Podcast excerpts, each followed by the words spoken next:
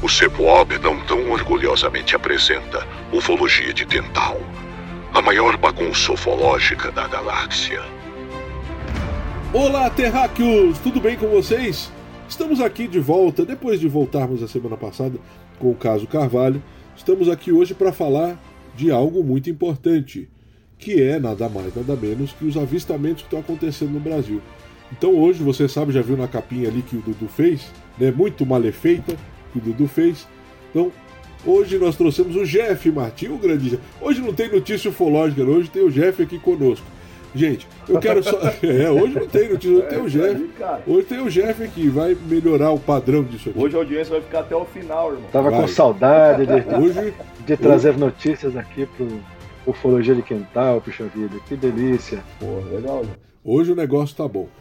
Então, antes de começar esse episódio, eu gostaria de registrar hoje, hoje é dia 11 de 11 de 2022, nessa na, na tarde de ontem faleceu meu compadre, grande amigo, que fez um episódio conosco aqui, Ismael Calil. É, eu queria dedicar esse episódio para ele, ele que muitas vezes me fez sorrir, muitas vezes me fez é, se divertir, uma pessoa, um irmão que é desses que a vida nos dá. Meu Sem amigo, dúvida. meu compadre, né? não só meu, do Evandro, também do Dudu. Com né? certeza. E eu queria deixar esse episódio em homenagem a ele. Esteja em paz, meu irmão, esteja na presença de Deus. Né? Então, queria deixar isso Aliás, o registrado. Calil participou de um episódio também, Sim. né? Lembra? Tem um Ele episódio com tua casa. ele. Isso. É. Ele explicou as coisas de direito, diferença de injúria, calúnia, Isso. né? Tem um episódio com ele lá e eu queria dedicar então esse episódio a ele. Meu irmão, esteja com Deus, né? onde você estiver, que Deus esteja é, é, te abraçando nesse momento, tá bom? Vamos lá então, mas vamos lá, vamos embora que a vida prossegue. Trouxemos aqui então ele, o Jeff, é o primeiro a falar. Então, Jeff, dá o teu alô pra galera aí, dá a tua, traz aí as tuas saudações iniciais. Cleitão, Evandro, é um prazer enorme Opa. estar aqui. A gente, a gente ficou órfão de Ufologia de Quintal aí há alguns Pois é. tempos, né? Puxa vida, batendo ansiedade forte, indo lá consultar todo final de semana o aplicativo e finalmente vocês voltaram, começaram a voltar e já me dão a honra de, de voltar até, ah, já participando aí, é uma felicidade muito grande, uma, e a- assim, uma satisfação poder colaborar aí com o maior podcast Ufologia de Quintal da galáxia. Isso aí. Aí, do universo. Eu, eu tava tão ruim o negócio que ele pensou, cara, vamos fazer o camisa 10 e jogar o jogo inteiro. Não, tem, que- tem que ser, senão fica feio o negócio, né? Senão- Mas o, o, o Dudu, o Dudu segurou, ó, tá faltando um solo do Evandro agora, né, Cleiton? É, né? Pois é. Ah, o o Dudu Evandro já é segurou difícil, um, o Cleiton segurou outro, agora tá faltando Evandro fazer um solo aí. Evandro é difícil ver. pegar pela, pela, pela canela, viu, cara? É difícil. Difícil, rapaz. Não sei como é que ele tá participando hoje, foi um negócio de Deus, assim, um milagre. Milagre do É, Senhor. saudade, irmão. Saudade. Foi um milagre do Senhor, isso aí. Mas vamos lá então, Evandrão. Chega, fala com é O pessoal cara, tá morrendo de saudade. Agora, pô, compromisso até no domingo, velho. Tá Não, é o verdade. Fácil não tá, não. Mas então tá, minha vez aí? É, vamos lá, chega. O povo quer te ouvir, o povo tá com saudade. O povo tá com Antes de mais nada, oi, bom dia, boa tarde, boa noite ou boa madrugada, dependendo da hora que você estiver assistindo aí. E é isso aí, cara. Então já demos o, o start aí, hoje camisa 10 vai jogar o, o jogo todo, né? É, até prorrogação, se, se, se precisar. e é isso aí. Então, é, muita saudade aí de estar participando. E bom a gente estar tentando voltar, né? Vai provavelmente comentar mais sobre isso. A gente está realmente bastante atarefado ultimamente. A, a questão da Covid aí, ela acelerou bastante coisa e aí obrigou, na verdade, também a gente a pegar mais projetos também para pagar os boletos, né, Cleiton? Não, é Basicamente É isso. Então a gente tá meio fora aí, mas a gente tá tentando voltar assim que possível, com certeza. Então é isso aí, vamos tentar desmistificar esse, esses relatos aí hoje. Ou não, né? Ou não. Ou não, vamos tentar colocar mais no estilo. Vamos embora então. Gente, então nós estamos aqui para falar então sobre os avistamentos no Brasil. E não só no Brasil, né, Jeff? Esse fenômeno aí está sendo visto no mundo inteiro, quase. Importante, é importante mencionar isso, porque não é uma- um episódio isolado do Brasil. Nós vivemos aí uma temporada, temos visto uma temporada de, de relatos pipocando aí, principalmente relatos de pilotos, né? É, é, e que tem algumas razões para isso estar acontecendo, algumas coincidências, Mas o, o resultado final é que está virando uma, uma loucura aí de OVNIs objetos voadores não identificados, ou o APs, né, como eles preferem Sim. chamar lá nos Estados é, Unidos, por exemplo. Não, aqui, aqui no Ufologia de Quintal é OVNI. É OVNI, eu também curto. Quem curto... fez a votação, a galera escolheu o OVNI. É, eu também curto mais esse termo, acho que ele é eu também, eu também. mais representativo, né? Eu acho. E OVNI Mas... com I ainda, OVNI. Aqui é OVNI com I, OVNI. Você sabe que a, a, a, gente de vez em quando recebe uma crítica no, no portal Vigília de usar OVNI com acento, né? Mas se você for consultar no dicionário, é, a sigla, a como já foi brasileirada de fato, e ela dá hum. leitura no, no, no, dicionário, nos principais dicionários ele é escrito com acento, porque então, já virou uma palavra. Tá é no dicionário. Tá no dicionário acabou. Pô. Acabou, então. é isso aí. E aí, e, e, isso tem acontecido no mundo inteiro, né? Não é só no Brasil. E aí nós vamos falar sobre algumas possibilidades, né, Jeff? Na verdade, porque saber a gente não sabe. Essa é a grande realidade. Né? É, agora começam a surgir as teorias, né? Mas vamos contextualizar um pouco a, a turma. Inclusive, né? não sei se vocês perceberam, mas se você coloca OVNI no Google, já aparece no Rio Grande do Sul. É, não, já virou sinônimo. É. Bom, então vamos lá, vamos lá. Jeff, então, Jeff. Acho que era, acho que era importante. Vamos fazer uma, uma, uma, um, um, um, cronograma ali, né? Vamos trazer ali uma ordem né, de como isso tem acontecido.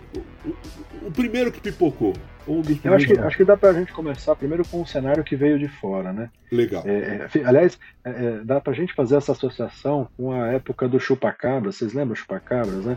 Começou lá por Porto Rico, de repente espalhou aí pela, pela América Latina, com o início ali na parte de cima da América do Sul, até chegar no Brasil e virar aquela febre no Brasil. Agora não começou por Porto Rico, mas é, basicamente ali pela, né, pelos Estados Unidos, mas tem um porquê disso ter começado a acontecer nos Estados Unidos. Uh, a onda UAP, né, como eles chamam agora, dos OVNIs, né, no, no, no meio militar, no meio é, da, da, do Departamento de Defesa, ela, ela veio, veio carregada com uma recomendação né, para que os pilotos passem a relatar o que estão vendo, para que os pilotos passem a, a fazer relatórios né, a respeito do que está acontecendo, é, não só os pilotos militares, mas também os pilotos da aviação civil, porque tem aí esse novo contexto né, da preocupação com a, a, segurança de voo, com a segurança, a segurança nacional, enfim, com uma série de preocupações de segurança também. E isso vem num crescendo desde aquele relatório do Pentágono, né, de, de dois anos atrás, né, e, é, que não conseguiu explicar a maioria dos casos, enfim, aquele contexto todo que a gente já sabe. De lá para cá, a pressão sobre o governo, a pressão sobre as forças militares, sobre o aparato de defesa dos Estados Unidos só aumentou. Ela acabou refletindo em outros lugares. Você já tem é, é, menções a relatórios do Japão, relatórios da China, a Rússia se envolvendo, mas aí assim sempre internamente, né, em, em estudos internos. E, e, você tem o início de vazamentos de relatórios que, na verdade, já existiam é, dentro do, da, da, estrutura de controle de voo dos Estados Unidos, mesmo entre as entidades, a, a parte civil da aviação. Né? Você tem lá a Unicap, você tem a, a eu não me recordo o nome agora de, da, da equivalente nossa lá da a, a, agência de aviação dos Estados Unidos, não me recordo agora a sigla, mas já, começaram a surgir né, documentos de que esses relatos eles eram monitorados. Então você tinha esse caldo acontecendo, né? Até que, é, graças a isso, você começa a ver pipocar, na, na, sobretudo agora com a internet, pipocar relatos de pilotos, relatórios, uma filmagem aqui, uma outra filmagem ali, algumas coisas bem estranhas e né, para se explicar. E uh, nesses últimos uh, dois anos, esse, esse uh, caldeirão de, de, de, efervescente acontecendo, você tem um primeiro relato né, mais consistente aí que fez no Brasil agora lá em, perto de Porto Alegre, mas tem alguns detalhes, né? era perto de Porto Alegre, não estava sobre Porto Alegre. O primeiro relato que tem notícia ali foi por volta do dia 25 de outubro, né? Que, o, que, o que estourou é, embora a gente saiba que, é, em geral, na história da ufologia, pilotos veem coisas, algumas inexplicáveis, ou eles não falam, né? alguns falam. É, enfim, mas nós tivemos esse primeiro caso que explodiu, né, porque é, veio à tona a gravação, a, a, conversa entre o piloto e a torre, né, é, ele veio num, num contexto também que no passado seria difícil de acontecer, porque agora começam a pipocar essas câmeras né, com monitoramento de, de conversa de rádio de pilotos, porque não é, não é proibido fazer isso, né, monitorar a conversa, é, você só não pode interferir. Mas então tem a, a, começado a surgir no país é, canais de YouTube que estão o tempo inteiro mostrando conversas, apresentando conversas com uma tela parada fixa de alguma paisagem, normalmente um aeroporto e tudo mais. E numa dessas aconteceu de, de registrar esse diálogo lá, no, foi no dia 25 de outubro, né, de um piloto informando à torre que ele estava vendo luzes na direção do litoral, né? É, apareciam duas luzes, três luzes, às vezes pareciam que duas se fundiam e tudo mais. Esse foi o estopim dessa onda né, de, de Porto Alegre. É, de lá para cá, nós estamos tendo praticamente relatos diários, né? É, virou, uma, virou uma febre agora na, na internet você entrar na, na, na, câmera de, na câmera que fica reproduzindo os áudios dos pilotos com a torre de controle do aeroporto Salgado Filho, lá em Porto Alegre, né? É, virou a febre. Você entra lá, tem duas mil, três mil pessoas assistindo simultaneamente. Antigamente era 100, 150, 200. Agora toda noite você entra no, no, no, no canal do, da câmera 24 horas, então tá lá a discussão, quando é que vai começar a aparecer? Então, se esperar um pouquinho, uhum. aparece alguma coisa no céu de fato, a cada dois, três, quatro minutos, dependendo do horário ali. Então você tem isso de forma muito é, intensa ali. E, e, junto com esses relatos, né, mais, mais observações de pilotos. E um detalhe que passou a ser é, é, colocado a partir agora de, é, da, desse, desse início de, dos relatos de Porto Alegre foi também a, a orientação, isso até que foi pouco explorado, pouco é, observado, aí, pouco é, cutucado nas, nas, Forças Armadas, nas, na Força Aérea, mas é o fato de os pilotos estarem sendo orientados a fazer o, o relatório para o Centro de Defesa do Comando Aéreo de Curitiba, né? Centro de Defesa Aérea de Curitiba. Então, é, é, passou a haver essa orientação, então logo em seguida, no dia 30, que foi o segundo caso que é, fortaleceu esse, essa, esse episódio, então foi um relato de pelo menos cinco aeronaves. A gente apurou ali, a partir da, da, da, do áudio, dos comentários, muitos canais divulgaram que os cinco pilotos tinham visto, mas parece que só três deles de fato viram as luzes, não foram os cinco. Um deles, inclusive, na conversa de rádio falou: olha, mas o, o voo número tal, tal, tal, tal não reportou. É, é mas eles já começam a, a, a ser é, convidados a, a partir do momento em que descem em solo, fazer a ligação para o centro de Curitiba para fazer o relato, reportar o que foi que foi visto no céu. E, e aí explodiu, né? A coisa começou nesse, na, com os pilotos e explodiu. Aí todo mundo agora está vendo alguma coisa em Porto Alegre. Em Porto Alegre, essas luzes elas não eram exatamente em Porto Alegre. É, então, essas primeiras luzes têm uma, uma, localização assim? O primeiro voo que reportou, Cleiton, ele estava é, sobre Bom Retiro, em Santa Catarina. Ele estava relativamente, relativamente longe de Porto Alegre, inclusive. Ele Sim. começou a ver muito antes. E ela, e ela durou um bom tempo. Ele, ele dizia que já estava vendo há pelo menos uns 20 minutos essas luzes. Né? Não era uma coisa passageira, não era uma, não era uma passada de, de satélite. A gente já vai chegar lá, inclusive.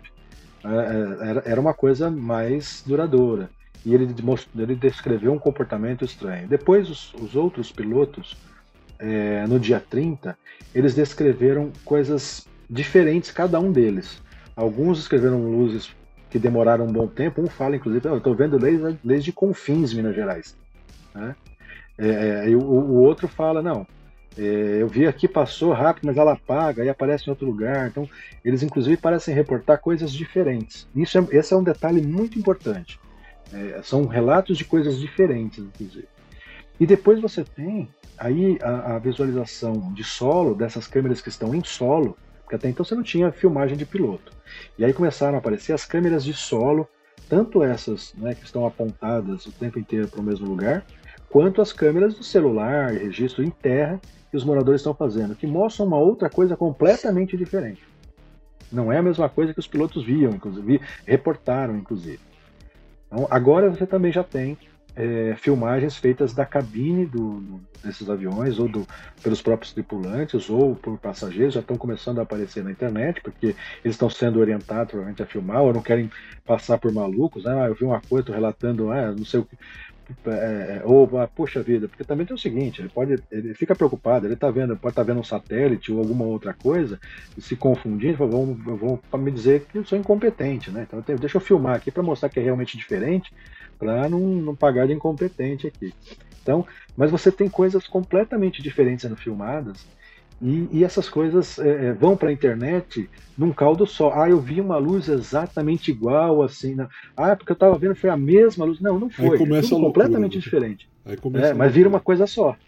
Deixa eu te perguntar mais uma vez, me perdoa, Jeff, você que está ouvindo a gente. Qual que é a primeira cidade, mais ou menos, que, que foi Bom Retiro. O primeiro relato começou, ele estava, o voo estava sobre Bom Retiro, mas ele via, e aí isso é importante, ele estava indo em direção a, ao sudoeste, é, e aí ele tinha avisado de Porto Alegre adiante, mas é, existe uma teoria que eu acho que inclusive é uma das melhores para explicar o que esse primeiro piloto viu. É, é, já devem ter ouvido falar de um pesquisador, o Jorge Ueso. É, ele fez algumas análises para gente, para o portal Vigília, e ele foi um dos, o primeiro cara a sacar isso. Nesse voo que estava de Bom vindo de Bom, ele vinha, na verdade, de São Paulo, né? Ele partia de São Paulo com destino a Porto Alegre. Mas ele estava um pouco antes de Porto Alegre, em Bom Retiro, ainda em Santa Catarina. Então ele via, é, ele dizia ver três luzes na direção é, do litoral para sudoeste. E é assim, sudoeste, porque ele via, ele explicou muito bem isso, está entre 10 e 11 horas. 10 e 11 horas é aquela medida né, militar, como se fosse, eu estivesse pensando nos ponteiros de um relógio, onde meio-dia é a proa do avião, né, bem de frente para o avião, é, é, para a esquerda então você tem 11, 10, 9 horas, e para a direita é uma, duas, três, né, que é 15, 3, 4, 5 horas. Então, essa, essa é a métrica utilizada. Então, ele falava, está de 10 a 11 horas. E o, o Jorge Ueso, é, que a gente inclusive soltou uma matéria com essa análise dele lá, ele reparou que exatamente nessa posição, entre 10 e 11 horas, eles estão distantes, mas são três faróis marítimos muito potentes. E eu, esse piloto vinha numa vinha numa no céu de brigadeiro, assim, com uma visibilidade excepcional, né, com noite, tempo muito, muito claro, praticamente sem nebulosidade nenhuma. E, e, ele descreveu um comportamento para essas luzes que, olha só a coincidência, né? Não é, a gente está afirmando, o Jorge não fala, não afirma que é exatamente, mas a coincidência bizarra é que assim, é, esses três faróis, na posição em que esse voo estava navegando, em determinados momentos, dois deles iriam se sobrepor, ficariam muito próximos, se sobrepor, pareceria que ficaria um, um só e o outro um pouco mais à esquerda, mais distante né? E, e, e, essas luzes pareciam circular entre, em volta delas mesmas. Né? Passava, ela, ela não falava que ela piscava, que ela apagava. Ela parecia girar 360 parada. Né? E ele viu isso durante muito tempo. É, a dúvida é, assim, a gente tentou consultar especialistas, ver conteúdo a respeito de, de funcionamento de farol, porque assim, o farol ele tem um alcance é, limitado, né, de, de, de mas um alcance efetivo para servir como, como parâmetro de, né, de localização. Então ali acho que um é 22 quilômetros, o outro é 56 quilômetros, e esse avião ele estava ali pra, acima de 285 quilômetros desse farol. Agora, aí não é, chega, não chega. É, é? Aí não chega nada, né? Então, mas é, aí é que tá. É, é, eu, eu, eu não tenho tanta certeza, porque tem duas, tem duas coisas acontecendo. Tem, você tem uma noite muito clara, e você tem é, é, uma, uma, assim, pode, ser, pode, pode ter havido ali uma, um fenômeno atmosférico que aumentou a reflexão, como está fazendo. É, só se for neblina, né, cara?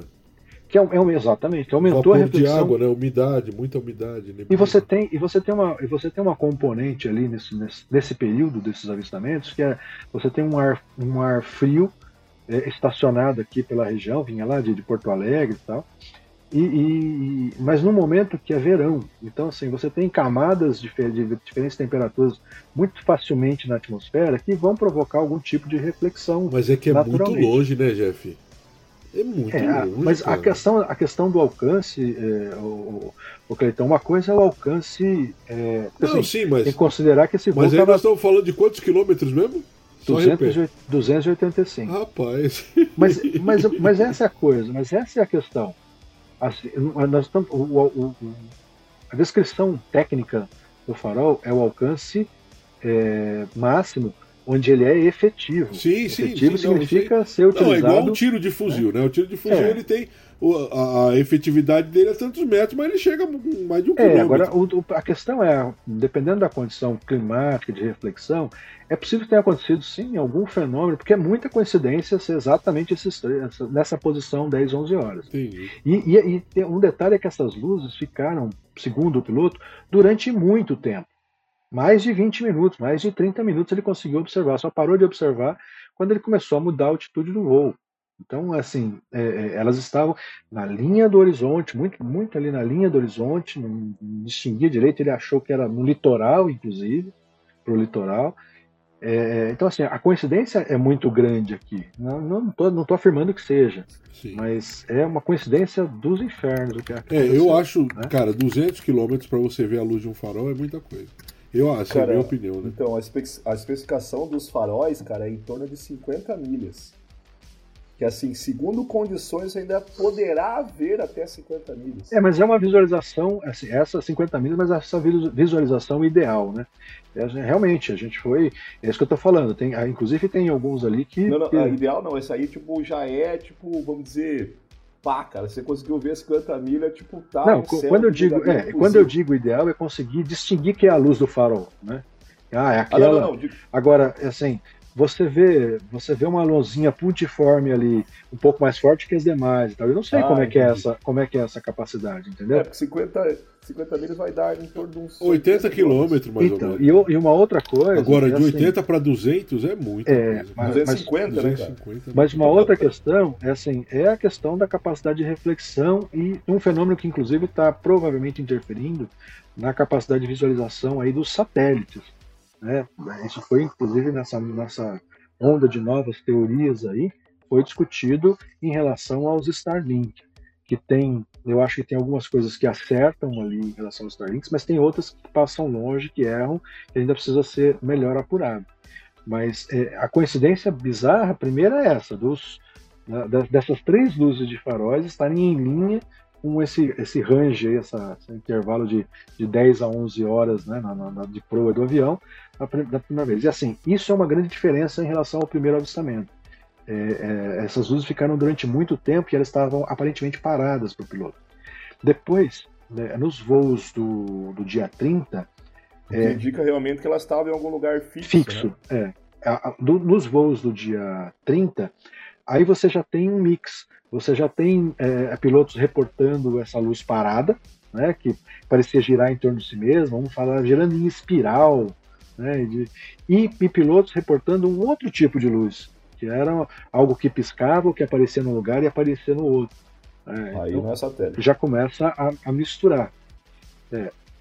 Aí você tem, depois disso, então começa a, a, a ganhar, ganhar corpo, né, a partir das, principalmente a partir das câmeras em terra, é, também a partir de algumas filmagens de aviões e tal, mas principalmente a partir das câmeras em terra, é a, a, a, os avistamentos que geraram a, teoria de que seriam Starlinks, né?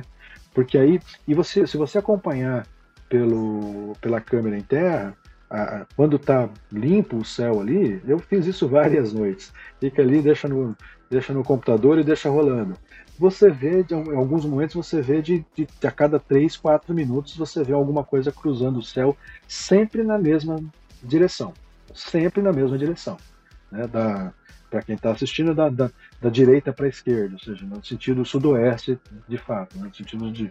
Para o observador, como ficaria visível um satélite passando ali é, na, na, em relação à rotação da Terra. Então, é, é, ao, levou a essa suspeita de que os Starlink pudessem estar tá realmente interferindo. E até tem algumas análises interessantes de alguns, alguns pesquisadores. Iniciou com, com os debunkers, né? o Mike West, que é um famoso cético aí, foi um dos primeiros a dar esse alerta, não foi levado muito em consideração pela comunidade ufológica em geral, mas é, recentemente nós tivemos uma live do Rony Vernet, que é né, bastante conhecido, é um pesquisador bastante ativo da, da ufologia, onde ele disse ter se dobrado e mostrou lá a simulação através de né, de recursos aí como Stellarium, né, que é um, uma ferramenta de você é, é, monitorar, identificar a posição do, dos astros no céu, mas você consegue incorporar uma base de dados de satélites, inclusive dos Starlink, e, e, e colocá-los sobrepostos ali aos horários de avistamento.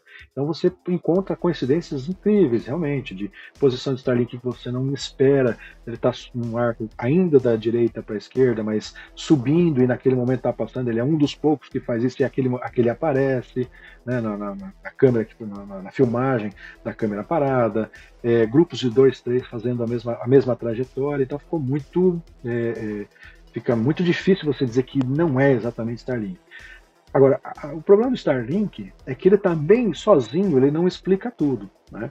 Porque você tem ali uma, um, um avistamento, alguns avistamentos a partir da meia-noite, uma hora da manhã, que é, a, a, menos que o Starlink consiga, né, seria a primeira vez que a gente sabe disso, um satélite refletir a, a luz das cidades abaixo, ele não tem luz do Sol para refletir, né? Porque ele está exatamente no oposto da Terra, o Sol está exatamente do outro lado e ele não vai conseguir refletir. Alguma outra coisa ele tem que explicar. Embora e, e, e esse é o estranho, o comportamento em geral dessas luzes se parece muito com o flare de Starlink. É, ela dura ali alguns segundos. Diferente de tudo que os pilotos tinham descrito, essas luzes estão sendo gravadas agora, que tá, acontecem diariamente lá, elas duram um, dois segundos no máximo. É um, é um risquinho no céu e some. Ela desaparece e não aparece mais. Mostrando que é uma, uma reflexão momentânea ali mesmo.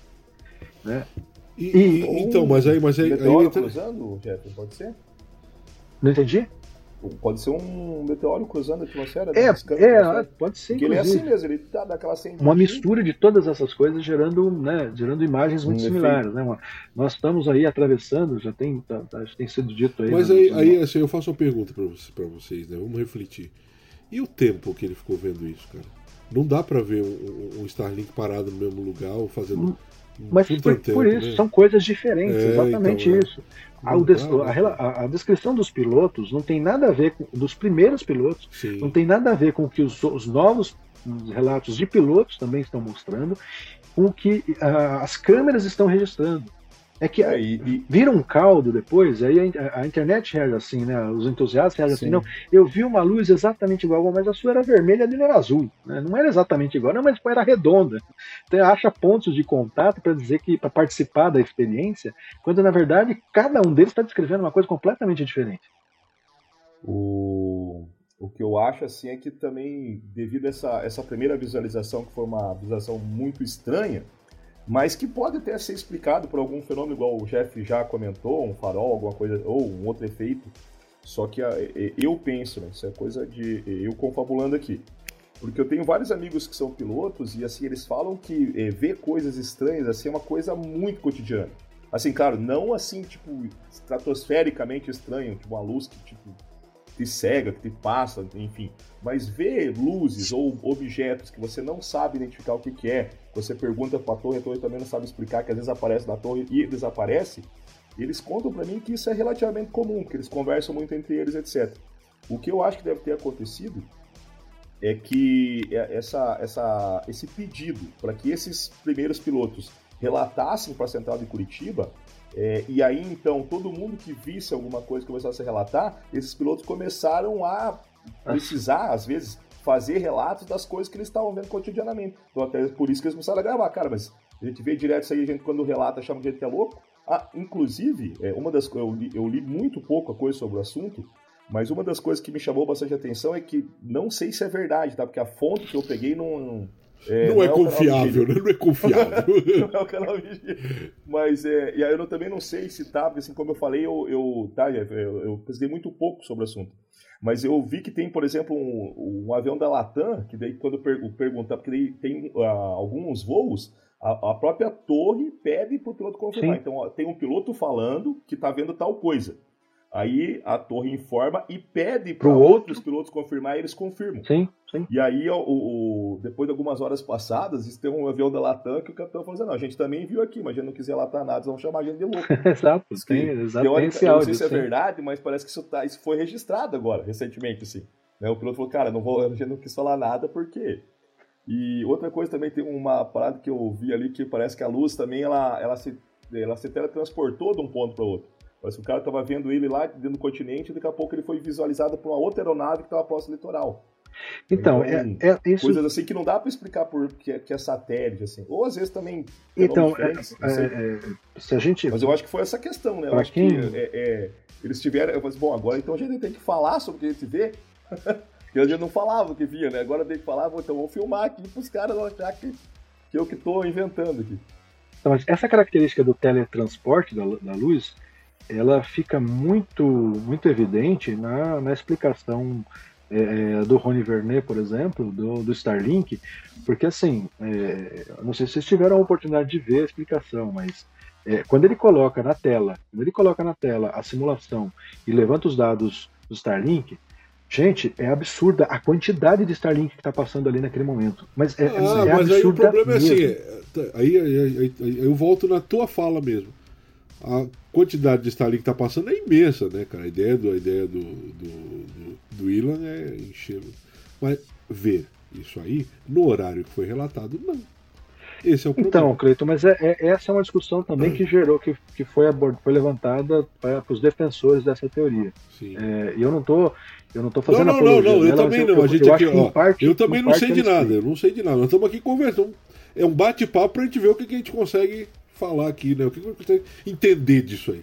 Mas é isso, acho que em, em parte ela explica sim o que está acontecendo, porque assim, é, é, primeiro é, local, é o mapeamento foi feito dos Starlink 1.5 que eles chamam, porque já tem uma nova geração que ela é mais ela é mais apagadinha, ela interfere menos na visualização.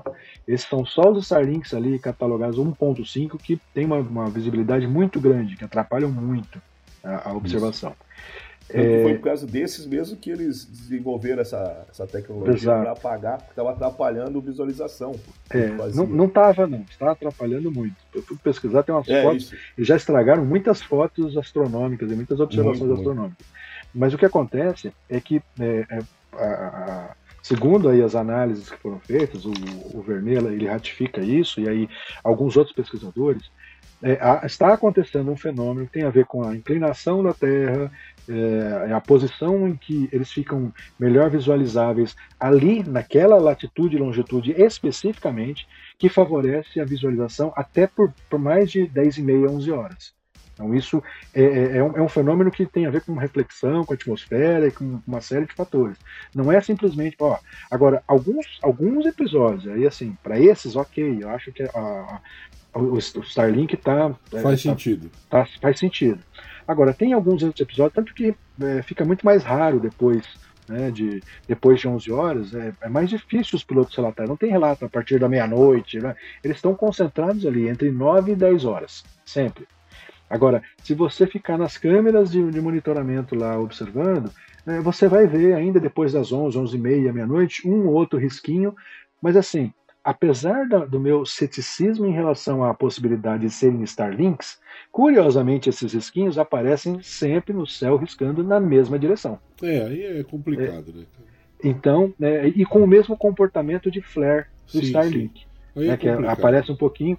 E essa coisa, é, viu, Evandro, de, da, do teletransporte, se por, uma, por um acaso as observações de alguns desses pilotos forem Starlinks, é, na verdade ele não viu a mesma luz se teletransportando, ele viu é. outro, porque isso está acontecendo muito. Isso. Pois é, eu, eu, a primeira é, coisa que eu pensei também é, é ele, ele viu um aqui, depois viu lá, opa, é o mesmo, não é? É, um, é um, já uma coisa. Agora, eu ainda assim, é, é perguntar para, puxa, mas ah, você está acreditando que é tudo Starlink, que é farol?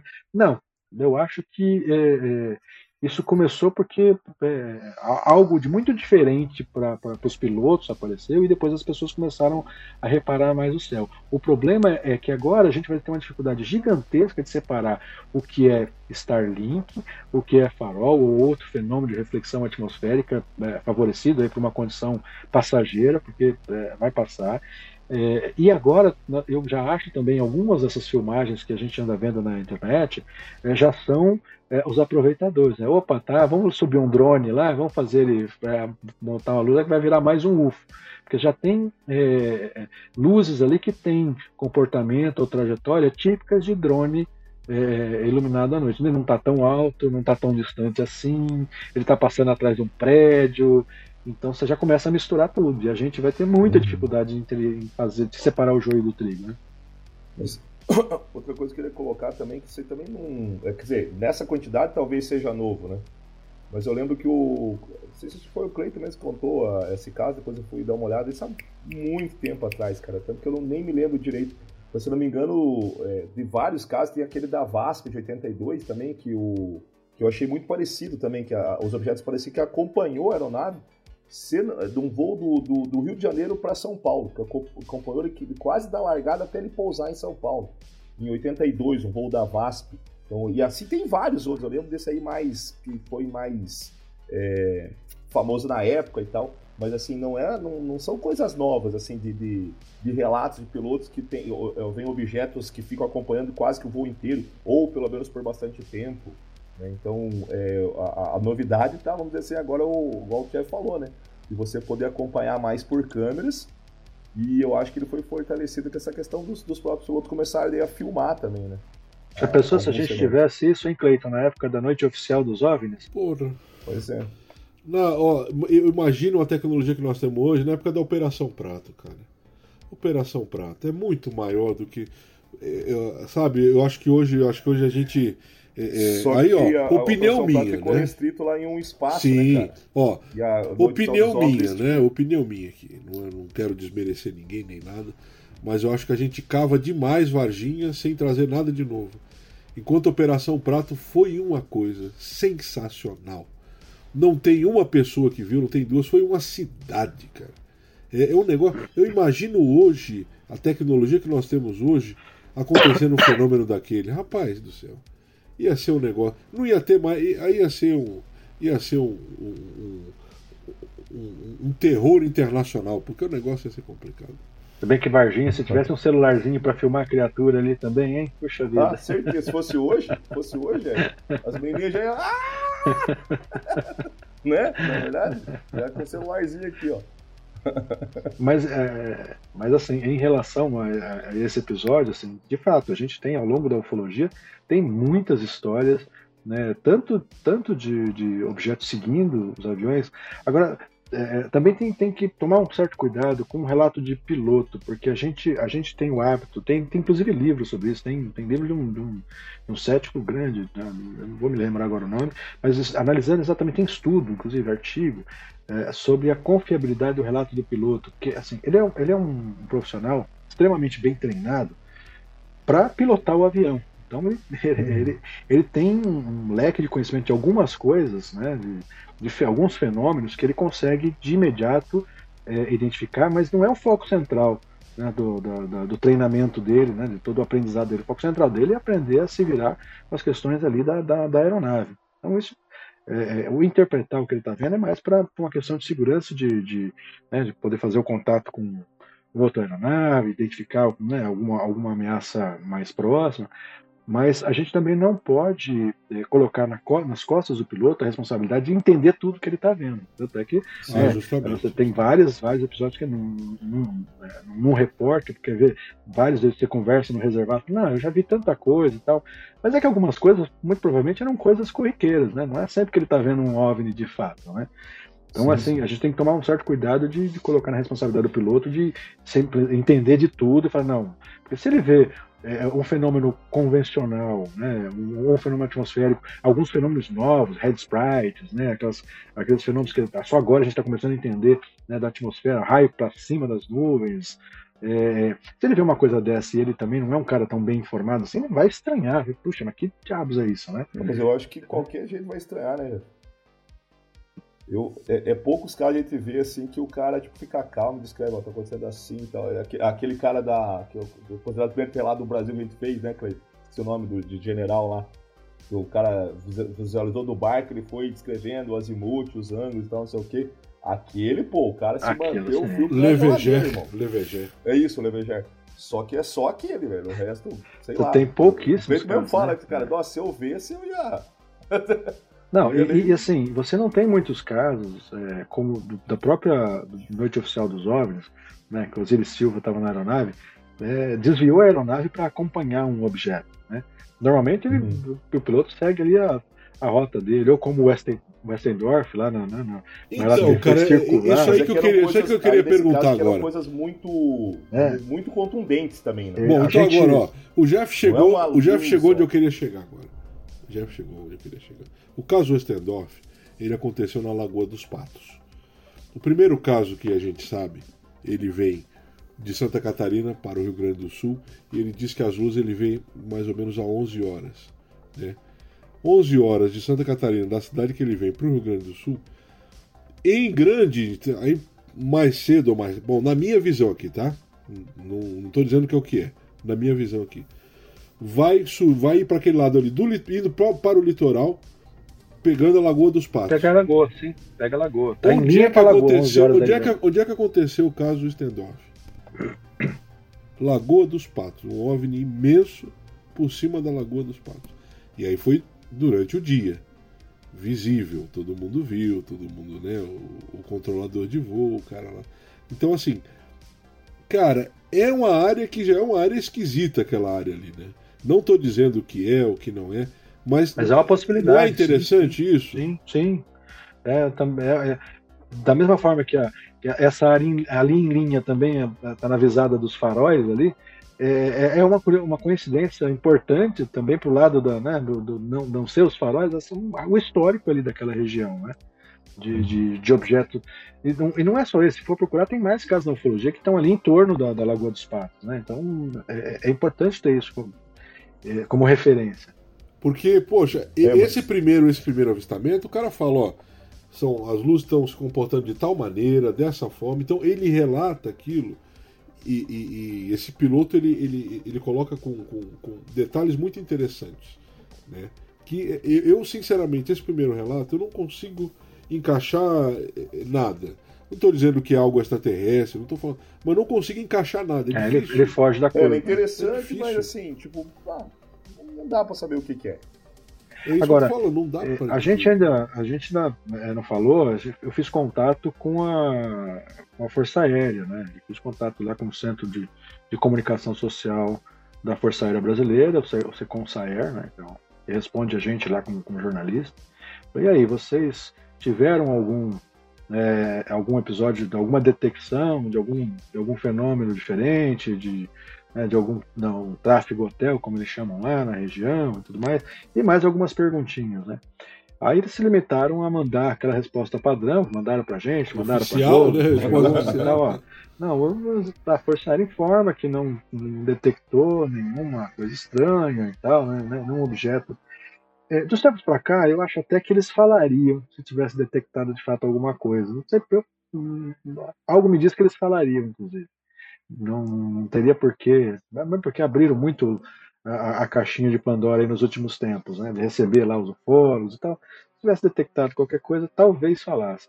Mas eles deram essa resposta padrão, mas o que me chama a atenção na, na, na minha na consulta à assessoria de imprensa da FAB é que eles não respondem nenhuma das outras perguntas. Eles, eles se limitam a dizer isso. Eu falei, mas é, vocês pediram para reportar né, para o comando, de, comando de Curitiba. Isso, o que vai ser feito desse reporte? Vocês vão, vão, fazer algum relatório?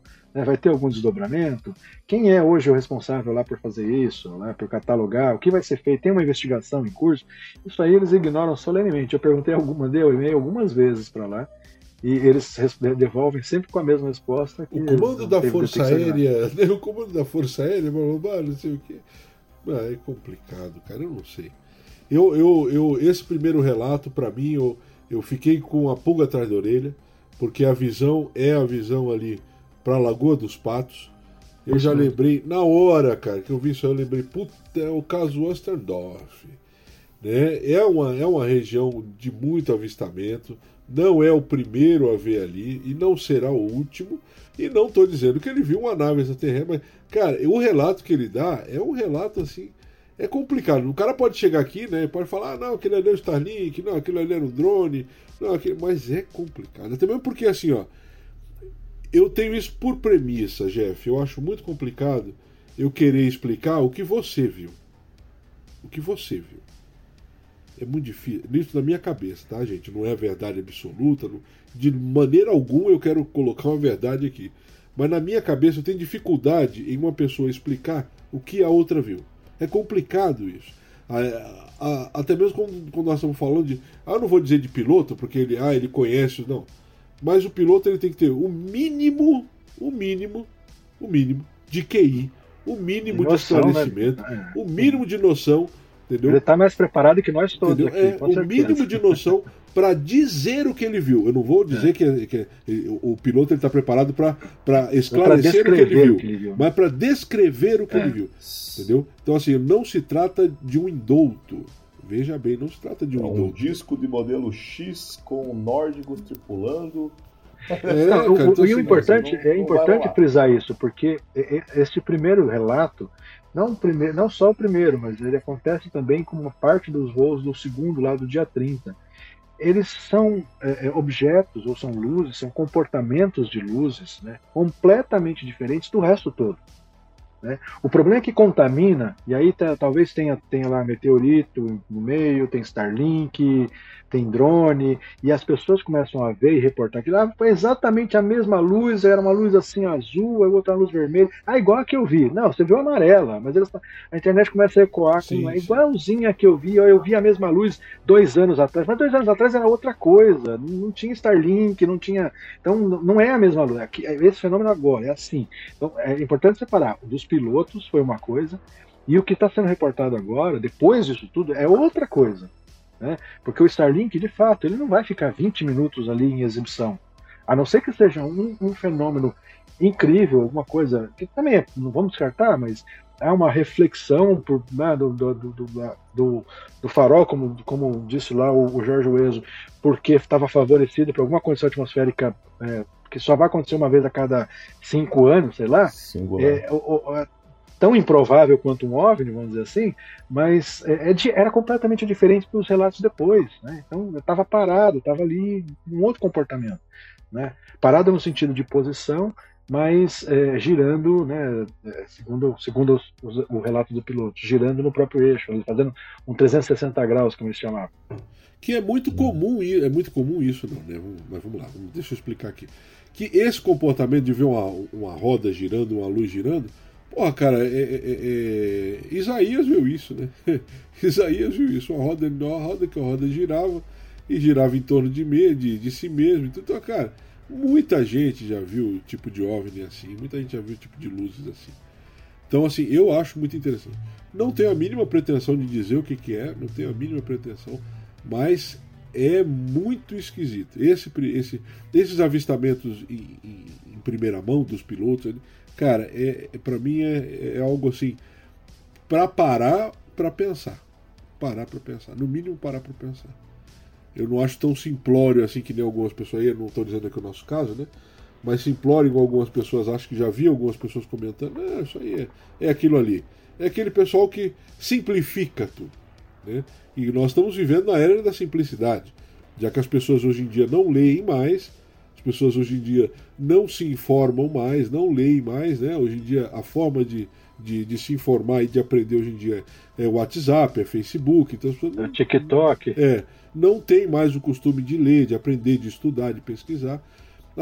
nós estamos na, na, na, época, na era da simploriedade, né? Se existe esse verbo, né? Esse verbete. Então, o que acontece? Tudo é simples. Né? Ah, não, não, isso aí foi simples. O que, que, você viu ali? Não, você viu a luz do farol, mas quanto tempo? 250 quilômetros de distância você viu a luz do farol. Mas o que, que foi? Não, ali foi a conjunção do planeta Terra juntamente com os gases que são emanados da Amazônia, que estavam ali naquele momento por causa da nossa inclinação, por causa da massa de ar, né? Que, eu não sei, cara. Eu, é, é, muito simplório, entendeu? É, e aí eu não falo, né? Não é isso nosso, mas as discussões que a gente vê por aí hoje, né, as tentativas de explicação. E é muito difícil, né, cara? Porque eu tenho essa dificuldade. Eu explicar o que você viu. É difícil, pô, eu não vi, cara. Como é que eu vou explicar? É, e assim, a gente sabe como o relato é contaminado Sim. pela interpretação de quem está relatando. Né? Sim, é difícil é. demais isso. É, é, é, a gente a gente está acostumado a, a, escrever, estou acostumado a, a, escrever, a reportar né, o relato dos outros. Então, eu tenho muito cuidado com essa coisa da linguagem porque é, ela, ela realmente pode determinar a diferença entre ser ou não ser alguma coisa. Né? Então, quando eu vejo, uhum. isso me, me, angustia demais quando eu vejo, eu estou falando, ah, mas é exatamente a mesma luz, ah, foi o que eu vi lá em, em lá no, do outro lado do país. Não, mas é, para, olha direitinho, não é, não é, é nem sempre não é. Bem por aí. É. e aí é, a gente vê que a part... as tentativas são válidas, acho que a ufologia é isso aí mesmo, é tentar né, triar, tirar, triar, fazer a triagem, separar o joio do trigo, mas é, nenhuma das teorias colocadas explica sozinha tudo o que está acontecendo ali. Elas podem explicar uma parte, talvez tenham indiquem né, para explicar esse grande, essa grande histeria coletiva que virou lá agora, né? porque virou um pouco isso. Tem gente com medo, tem gente, né, tem gente fazendo festa, mas é, talvez elas tenham ajudado, essas outras, esses outros fenômenos tenham ajudado a compor, compor esse caldo. Mas que elas explicam tudo o que está acontecendo ali, não explicam mesmo. Isso nós concordamos. Acho que alguma coisa ali fora da caixinha que está acontecendo, aconteceu, talvez ainda esteja acontecendo, é, que, que assim, deu condições para que se criasse né, esse folclore todo que a gente está vendo agora. É, eu, eu concordo, concordo com a, sua, com a sua análise final aí disso aí. E é um negócio que ainda tem muita coisa ainda para rolar, né, Jeff? Ainda vai acontecer muita coisa ainda, né? A gente ainda vai continuar vendo. Quanto, quanto, mais, quanto mais tiver dia claro lá, até. É, quanto, quanto as noites estiverem claras, as noites, o céu aberto, vai continuar vendo Starlink por um tempo, isso vai continuar alimentando. As pessoas. É bom porque as pessoas passam a olhar mais pro céu e veem as outras coisas que não são Starlink Sim. também, né? Porque é, tem coisa que não dá. Ó, uma vez, eu tava uma vez na estava fazendo uma vigília, estava eu e o Ozzy. E por volta de umas 11 e meia, meia-noite, a gente tava, eu estava é, tava pro leste, tá? Eu estava olhando pro leste e uh, uh, ao norte, ao norte, passaram, era quase uma meia-noite, entendeu? Era quase uma meia-noite. Passaram sem brincadeira, eu, eu contei 16 da hora que eu vi, né? Eu, eu olhei, eu chamei ele, olha lá, cara, e nós ficamos olhando. Mas eu pensei, na, na época, no dia, eu pensei, Jeff, Starlink. Ele passava ao norte, ao, ao norte, ele passava, é, ao norte, eu estava ao leste, ele passava ao norte, só que logo acima do horizonte, entendeu? Logo acima do horizonte. E eram de três em três luzes, assim, Jeff, ó. De três em três luzes, entendeu? Pareciam é, é como se fosse pirâmidezinhas de luzes, entendeu? De uhum. três em três espaçadas, uma da outra, assim. Foram 16, cara. Quando, quando eu vi isso, eu pensei, pô, cara, olha lá, cara, eu acho que é Starlink. É legal, aí ficamos olhando, aí quando para, eles foram embora, e tudo bem, ok. Depois, depois eu parei pra pensar, pô, mas peraí, velho. Era uma formação, cara, aquilo. Era uma formação. Porque era, era de três em três, assim, olha. É, eram, eram luzes brancas, né, de onde, de onde ele estava vendo era clara. Era só luz, como se fosse luz mesmo. Uhum. E eles eles estavam nessa posição assim, ó, e aí, e aí eles passavam assim, ó, numa distância mais ou menos assim. Logo próximo do horizonte. Lá embaixo. Né?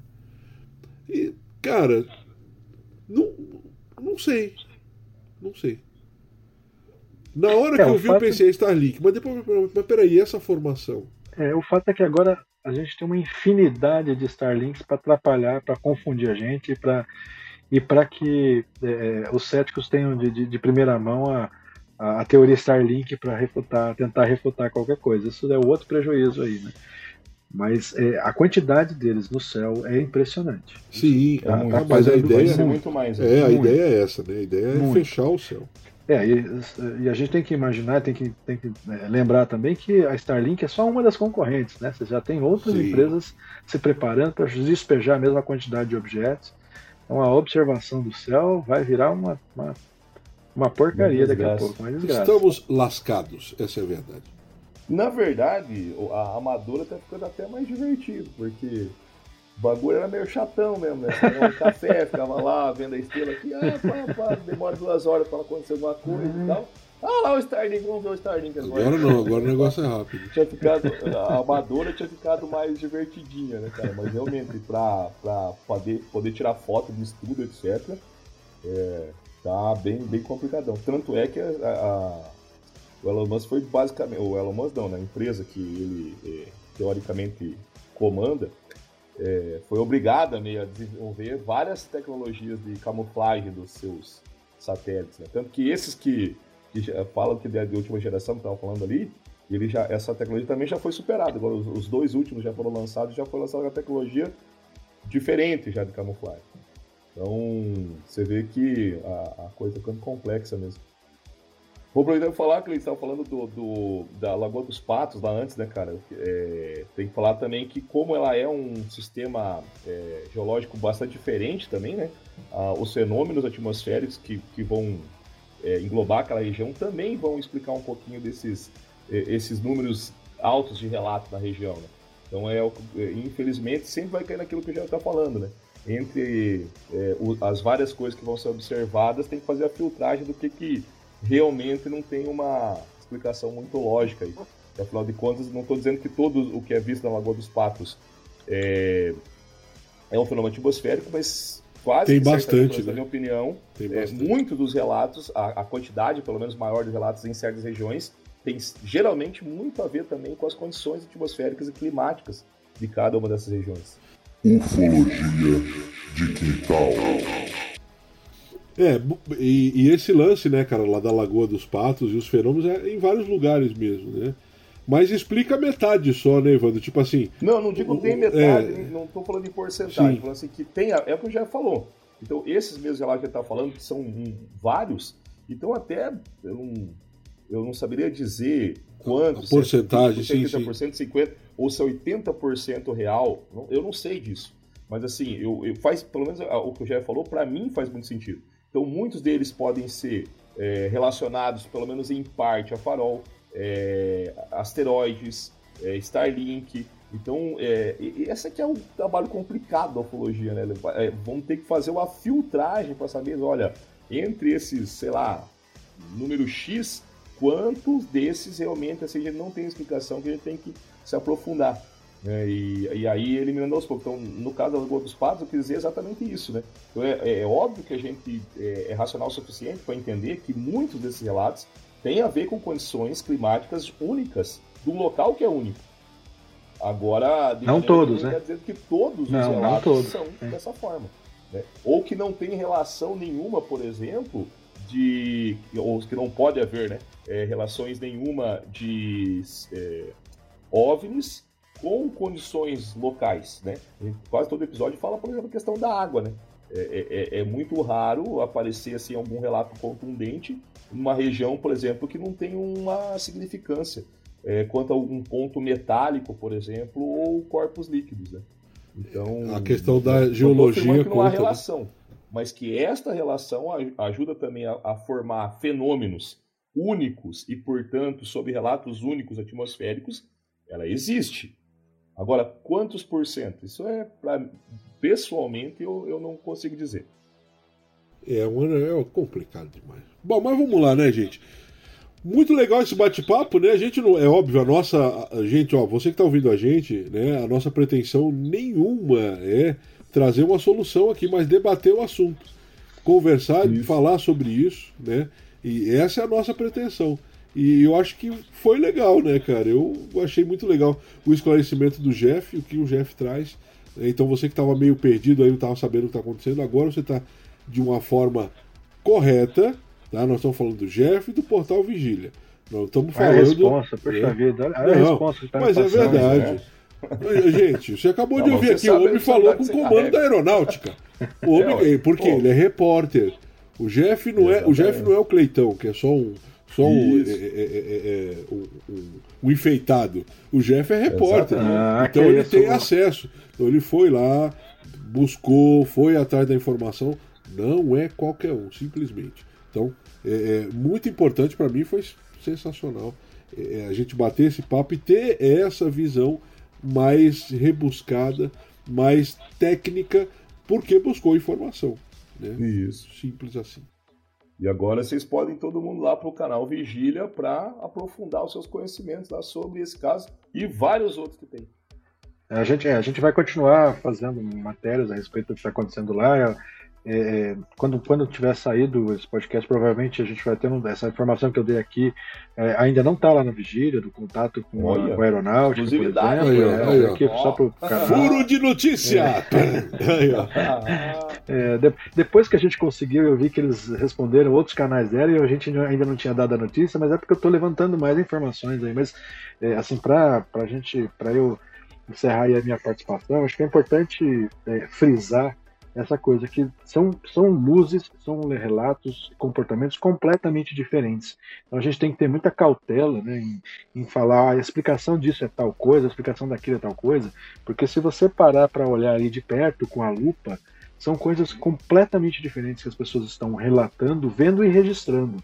Então, eu não tenho dúvida que tem, relato, tem registro e relato de Starlink, eu não tenho dúvida que tem registro e relato de drone, é, não tenho dúvida que algum fenômeno atmosférico pode ter interferido, mas eu também não tenho dúvida de que alguma coisa diferente aconteceu lá sim, que deu, que foi o pavio que incendiou tudo isso. Né? Principalmente a partir, como bem, bem frisou o Cleiton, a partir do primeiro relato, né, lá do dia 25 de outubro, de outubro, uma parte ali né, do dia 30 também, que foram assim, comportamentos diferentes para as tais luzes, não eram as mesmas luzes, não eram as mesmas cores, não eram as mesmas trajetórias, não era o mesmo comportamento, a mesma duração. Então é importante a gente separar isso para avaliar com cautela aí, para tentar entender esse fenômeno que está acontecendo ali na região sul. E não é sobre Porto Alegre, é numa região extensa ali, não é ah, tá, tá, lá em Porto Alegre. Não é Porto Alegre, gente. teve piloto que falou que estava vindo de Confins, né? O primeiro relato ele estava em, em Bom Retiro, bem distante. Aí, né? Uma coincidência importante é que todos estão no sentido sudoeste ali, né, em relação a, né, em direção a Porto Alegre. Essa é a coincidência, mas não é, as coisas não estão sendo vistas a todo momento em Porto Alegre. Isso. É nas imediações, né? Nas imediações. Tá vendo, cara? Isso aí não é o chapéuzinho de alumínio. É, é então é são é coisas assim, que... É assim que faz a reportagem. É. E isso aí é o que deixa, é o que deixa o nosso pessoal assim, né, cara? É, é, eu acho que assim, com credibilidade, né? Porque é um trabalho que você vê que né, é, é, é feita uma investigação, é procurado os órgãos competentes. Então a gente traz aqui a notícia de verdade. Então o Jeff não está. o que nós fizemos aqui? Conversamos. Conversamos. Não tentamos explicar, mas o Jeff trouxe informações de quem tem informação, de quem tentou explicar, de quem falou. Então isso é importante. A gente deixa o resultado final, o resultado final não, né? Mas o pensamento final para você. Você que está nos ouvindo, né? Tire as suas conclusões. Nós trouxemos aqui, o Jeff trouxe um bom escopo de informações, nós discutimos. E aí você, né, tire as suas próprias conclusões. É ou não é, Jeff? É isso aí. E continuamos aí acompanhando, né, de, de olho nos céus e e, e antenas ligadas aí para tentar entender o que está acontecendo. Quem Bom, procura acha, né, Cleitão? Cara, é sempre, né, velho? Tanto que agora é, é interessante porque o pessoal tem olhado mais para cima, tem filmado mais, tem procurado mais. E aí não tem como fugir, né, Jeff? Não tem como fugir. Nós chegamos em um momento que é, a, a, convergência de acontecimentos está levando a, a, ao, ao desacobertamento feito pela própria população governo nenhum vai precisar fazer nada. Porque a própria população está vendo mais a cada dia, está filmando, então tem vídeo, tem, tem áudio das pessoas. Então, assim, vai chegar um momento que simplesmente alguém. Aqueles casos clássicos, né? Aqueles casos clássicos, vamos colocar aqui alguns aqui, Feira de Santana, né? Que tem muita coisa em cima aqui, Feira de Santana, o caso em Bornal do, do Arlindo Gabriel, né? Vai ter uma hora Vai ter vai hora... reality show. E, é, cara, vai ter hora que vai ter um caso desse, vai ter hora que alguém vai ver uma nave assim próximo alguém, e vai conseguir filmar. E vai conseguir filmar e vai, é. isso vai vazar. Ficamos nessa expectativa aí constante. Cara, em vigília pode constante. Pode ter certeza. Ainda mais que agora, assim, ó, a, a, ufologia não é mais papo só de doido.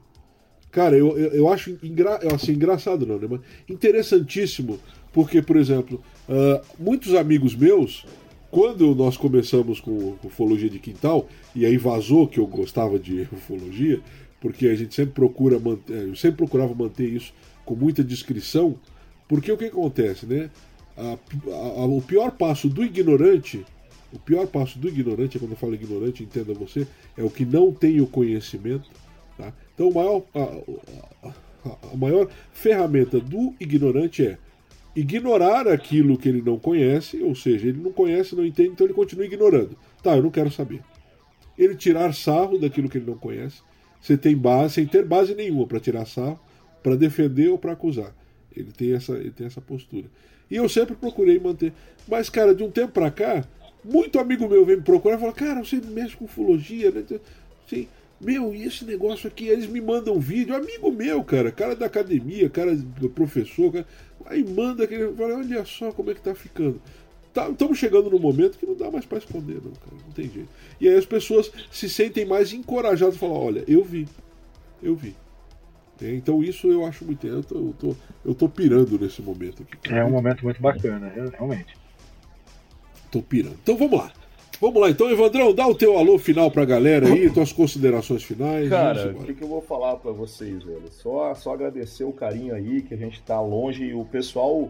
É, parece que a gente ainda tá postando, né? O pessoal tá participando ali dos grupos e tal, colocando algumas palavras de incentivo pra gente, né? É, então, mandar um abração para todo o pessoal do, do, do Telegram. Ali, geralmente eu faço, mando ali dos, dos 10 últimos. Eu vou mandar para todo o pessoal que está ali no, no, no, no, Telegram, ali também, do nosso Instagram, que está é, aumentando também, mesmo a gente parou de. De, é, de fazer episódio, né? De fazer episódio e aí parece que, entre aspas, né? Só uma brincadeira aqui, mas parece que a audiência aumenta, aumenta. não faz. Né? A audiência aumenta. Cara, eles vão parar se a gente continuar. Vamos continuar. não, brincadeira essa parte, gente. Obrigadão mesmo pelo carinho aí. E não tenho o que falar, tá? Só sintam-se abraçados aí. E é isso aí, mantenha a mente aberta. Cara, só para só pra dar uma. É, só para falar pro pessoal aqui, nós chegamos a 101 mil seguidores, né? No, no, Olha aí, no parabéns. Instagram. 101 mil. Que bacana. Cara, é, é, bastante coisa, né? Eu nunca imaginei um negócio desse aqui. Meu Deus, isso é gente que não acaba mais, né? 101 mil seguidores uhum. no Instagram. Você que está nos ouvindo Pura aí, magia. É. Então, ó, eu vou aqui, eu vou aqui seguir aqui um conselho de um grande amigo meu, que a ufologia me deu, chamado Jeff Martinho. Você que está nos ouvindo aí, se você quiser fazer propaganda, se quiser fazer propaganda, tá aqui o nosso perfil com 101 mil seguidores. E vai um aviso para você. Você, isso vai chegar até você. Você não ouve a gente, mas vai chegar até você. Eu não comprei porra nenhuma. Tudo isso aqui é orgânico. Tá? Vai chegar até você. Isso vai chegar até você. Você não ouve, mas isso vai chegar até você. Vou repetir, eu não comprei porra nenhuma. Isso aqui é orgânico, tá? Isso aqui, isso aqui tem muito trabalho do Dudu nisso aqui. Tem muito trabalho do Dudu nisso aqui. Né? Verdade seja dita, tá? Então, ó, 101 mil seguidores. Eu só tenho a agradecer. Um beijo no coração de você. Muito obrigado. Jeff, chega lá. Jeff, dá as tuas considerações finais aí. Teu, o teu tchau pra galera, né? O teu, teu, o teu até a próxima próxima. Ah, queria agradecer mais uma vez, Cleiton, manifestar aqui meus sentimentos aí pelo amigo que vocês é, colocaram no, na, no, início aí do programa. A gente sabe como é, como é difícil perder alguém próximo aí, é, que, que, esteja bem onde estiver. É, achei bacana aí a dedicação né, do, do, do, programa a ele, acho, do, do, do podcast a eles, bem bacana da parte de vocês. É, e deixar o meu agradecimento o convite, estou sempre à disposição, você pode contar com a gente. É, é um prazer, uma, uma satisfação muito grande participar aqui do Ufologia de Quintal. É, não, não, é a brincadeira do é o melhor podcast de ufologia da, de Quintal da Galáxia, é o melhor podcast de ufologia, sim, do, do, do país e quiçá da galáxia, né? né? Que a gente é, é a única que a gente pode sentar e conversar aqui como se estivesse numa, numa roda de bar, aquela, aquela né, produtora de, de, de, suco de cevada, podia ter, não vou nem falar o nome, né? podia é, ter, né? Tá Vamos dar um gelinho a, a, apoiando aí, então é melhor deixar, nem, nem, nem mencionar, mas acho que perdeu uma grande oportunidade. Olha aí, com 101 mil seguidores, tem, tem bastante é, visibilidade aí que, que, que, essa turma está perdendo, podia ficar é, esperta aí e estar tá participando e colaborando mais com o Ufologia de Quintal. Mas Queria agradecer, parabenizar vocês pelo trabalho mais uma vez e colocar o portal Vigília, que vocês sabem, tá, é, vocês moram no coração da gente aqui, está à disposição do Ufologia de Quintal sempre que vocês quiserem. Gente, é, tá com o Jeff aqui é outro nível, é outro mundo, né?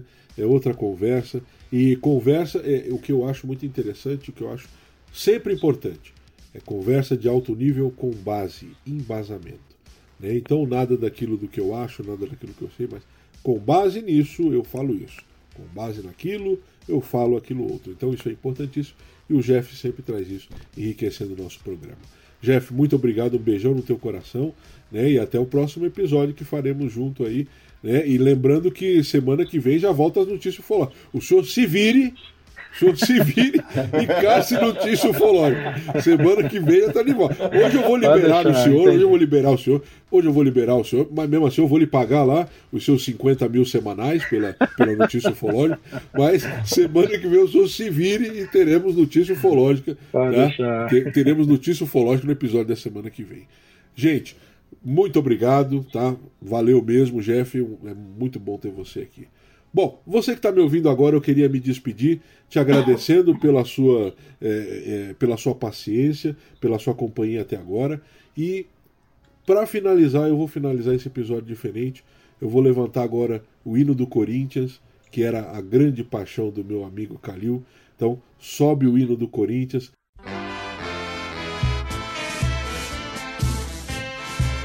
E Calil, meu irmão, esse episódio vai em oferecimento a você. Em agradecimento a Deus e ao universo por ter te encontrado um dia e ter sido parte da tua história e você parte da minha.